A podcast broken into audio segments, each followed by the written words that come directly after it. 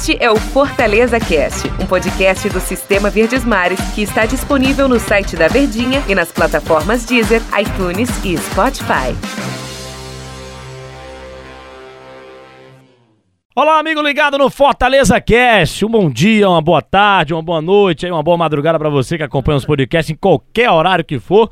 Eu sou Denis Medeiros e estou aqui ao lado de Daniel Rocha, nosso comentarista aqui do Sistema Mares, para falar sobre o Fortaleza nesse dia de hoje. E aí, Daniel, tudo bem? Fala, Denis Medeiros, grande abraço para todo mundo ligadinho com a gente. Pois é, amigos, quinta-feira, Tá chegando a hora, né? Depois de mais um compromisso. Mas Fortaleza só joga no sábado contra o Atlético Paranaense. Sempre muito difícil jogar na Arena da Baixada. Enquanto isso, a gente vai confabulando a respeito de algumas situações, né? Desse Campeonato Brasileiro envolvendo a equipe tricolor. Grande abraço para todo mundo que está com a gente.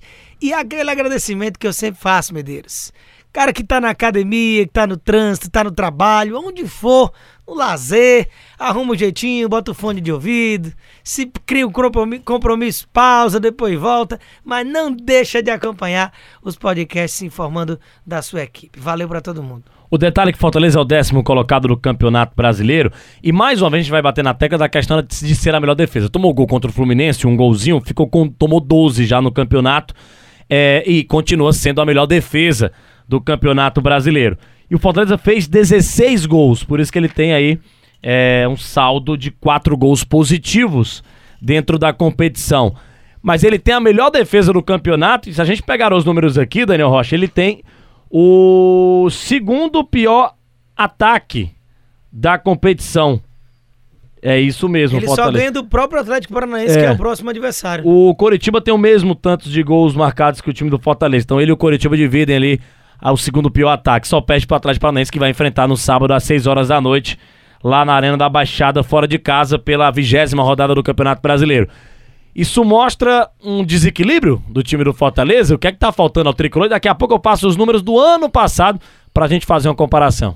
Pois é, cara. O que acontece é que no ano passado, o Fortaleza, pelos números que a gente vai destrinchar depois aqui, para o torcedor ver em números absolutos, né, na frieza desses números, a gente vai ver que era um Fortaleza mais aberto, né? Que tanto tomava mais gol como também marcava mais gol. E ele se caracterizava mais pelo fator ofensivo do que propriamente pela marcação. E era assim que o Rogério começou a ideia de temporada. Ele alternou até uma ideia de um jogo de centroavante mais fixo, mas nem por isso abria mão do jogo ofensivo. Quando ele jogava com Mariano Vasquez, com o David que chegou já se adaptando muito rapidamente, o Yuri César se tornou uma peça muito importante também desde que chegou. Então era caracterizado com uma ideia de ataque móvel, um ataque flexível. E assim, inclusive, ele entrou em campo nos dois jogos, digamos, principais de um primeiro momento de temporada do Fortaleza, que foram os jogos internacionais, né? Contra o Independiente de Avejaneda, tanto lá na Argentina quanto aqui na Arena Castelão. Acabou perdendo lá e vencendo aqui e eliminado pelo gol fora, mas jogou melhor os dois jogos e foi muito bem, criou muitas alternativas com o tal do ataque móvel. Hoje, o Rogério mudou ele tira o centroavante, realmente, mas não mantém o mesmo número de atacantes. Ele coloca um Ronald que joga mais aberto pela esquerda, dando mais consistência, e uma dobradinha de Tinga e Gabriel Dias, com o Gabriel na primeira linha e o Tinga jogando mais como um ala, isso para reforçar o seu sistema de marcação como prioridade apenas com o David Romarinho à frente. E... Então é um time mais preocupado em defender do que atacar, ao contrário do que era no ano passado. E ele fala, né, quando foi, foi perguntado, né, o Rogério, ah, vai jogar na dobradinha com o Tigre e Gabriel Dias, vai ter um Ronald ali, três volantes, fechando junto com o Felipe e o Juninho. O Rogério fala que não é isso, que o time joga da mesma maneira sempre, mas é natural que um Ronald tenha mais é, é, a intenção de marcação e o Tinga também de transição, né, de marcação e também saindo pro ataque do que, por exemplo, se ele jogasse com o Oswaldo, com o Romarinho, o David, o Wellington Paulista ou até o próprio Yuri César, tirando um, um desses quatro primeiros aí que eu citei. Naturalmente fica um time mais defensivo, né, Daniel Rocha? Por mais que você jogue na mesma formação, com os quatro lá, né, dois pontas e, e dois por dentro, querendo ou não, os caras têm a característica de marcação. E por isso, talvez o Fortaleza esteja com esses números, é, como você disse, de poucos gols marcados e também de poucos gols sofridos, né? É uma questão aí que gera uma discordância nesse raciocínio, Denis, porque por mais que no papel você olhe, vixe, três volantes, eita, tá jogando com os dois laterais ali, o que importa não é a posição que o cara tá ali no, no, currículo dele no papel, é o que ele vai desempenhar dentro de campo. E o Ronald ele virou titular não porque tem um esplendoroso poder de marcação, é porque alinhado a isso tem muita qualidade no passe e na saída de bola. Então ele tem uma qualidade para ser até camisa 10, como já foi anteriormente lá no Juventus de Santa Catarina, antes de chegar ao Fortaleza e no próprio Fortaleza durante alguns momentos e algumas partidas já chegou a desempenhar esse papel mais central do camisa camisa 10. Então, essa junção de fatores dá um leque de opções táticas sem precisar alterar as peças dentro de um jogo para o Rogério, e por isso o Tinga virou de 12 jogador, rapidamente já virou um titular.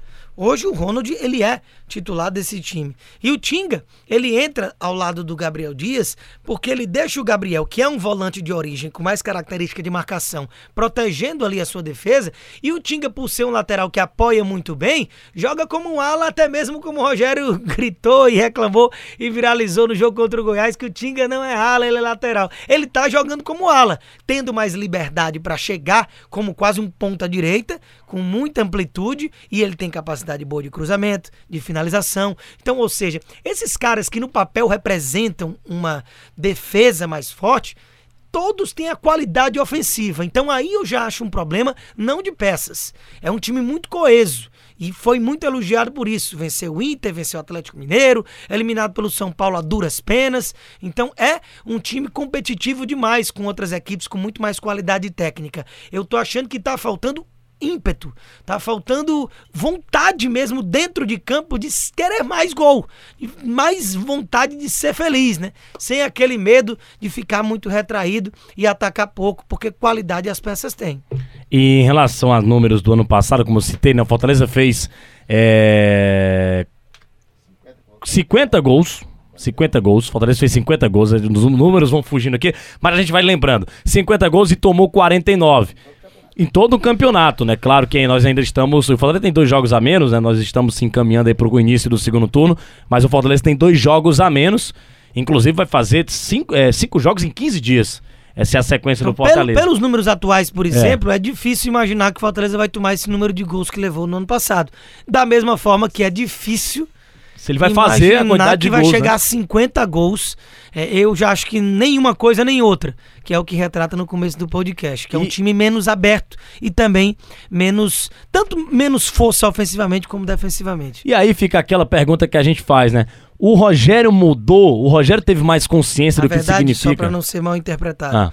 é, não é menos força dos dois, é menos balanço, né? Enquanto ele era um time mais aberto, ele tanto tomava mais gol como fazia. Agora ele faz bem menos, mas também tem tomado bem menos. Então é uma prioridade defensiva, não só no papel, mas nos números dentro de campo, do que ao contrário do ano passado, que jogava e deixava jogar. Deixou de ser um time audacioso o Fortaleza por essa questão de, de, de ser um time mais, mais marcador e sair na boa pro ataque?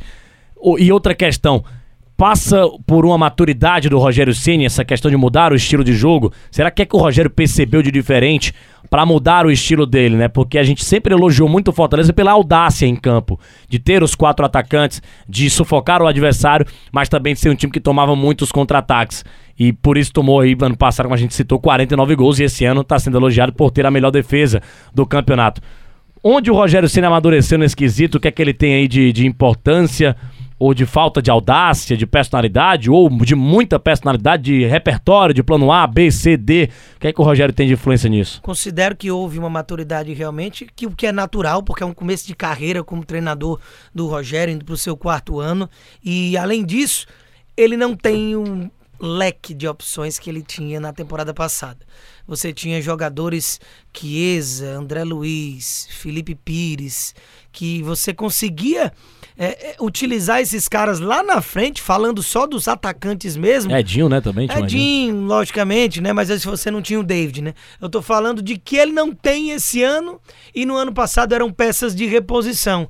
Então, quando ele perde esse leque, ele naturalmente precisa se virar com alternativas com garotos, apostas que alguns já foram até embora, Orobó negociado, o Madison devolvido, o Ederson não joga mais, visivelmente não tem a confiança mais do Rogério, até o próprio Wellington Paulista perdeu espaço, esse eu não faço ideia do porquê, são aquelas coisas que o Rogério encasqueta e não tem quem mude, e, e apesar dele acertar a maioria, essa eu não vejo realmente necessidade. Mas enfim, são todos esses fatores somados a essa maturidade da idade e do passado tempo que fazem com que ele tenha que arrumar alternativas de um time mais equilibrado, porque ele tinha condição de continuar muito ofensivo e dar rotatividade para não perder esses jogadores. E como ele mesmo fala quase toda coletiva quando não é reclamando da arbitragem, né?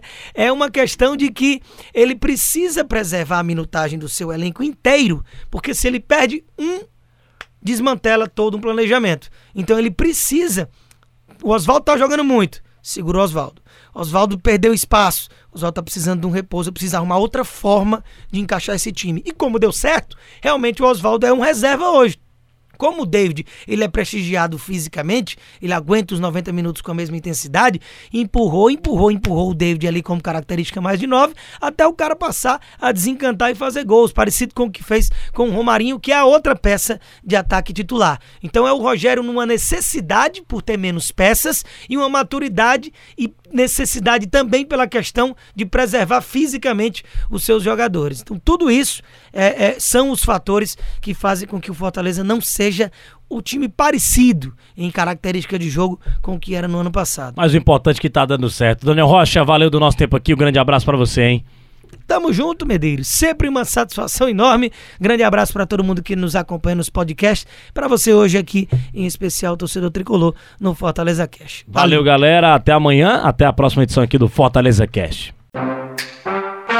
Este é o Fortaleza Cast, um podcast do Sistema Verdes Mares que está disponível no site da Verdinha e nas plataformas Deezer, iTunes e Spotify.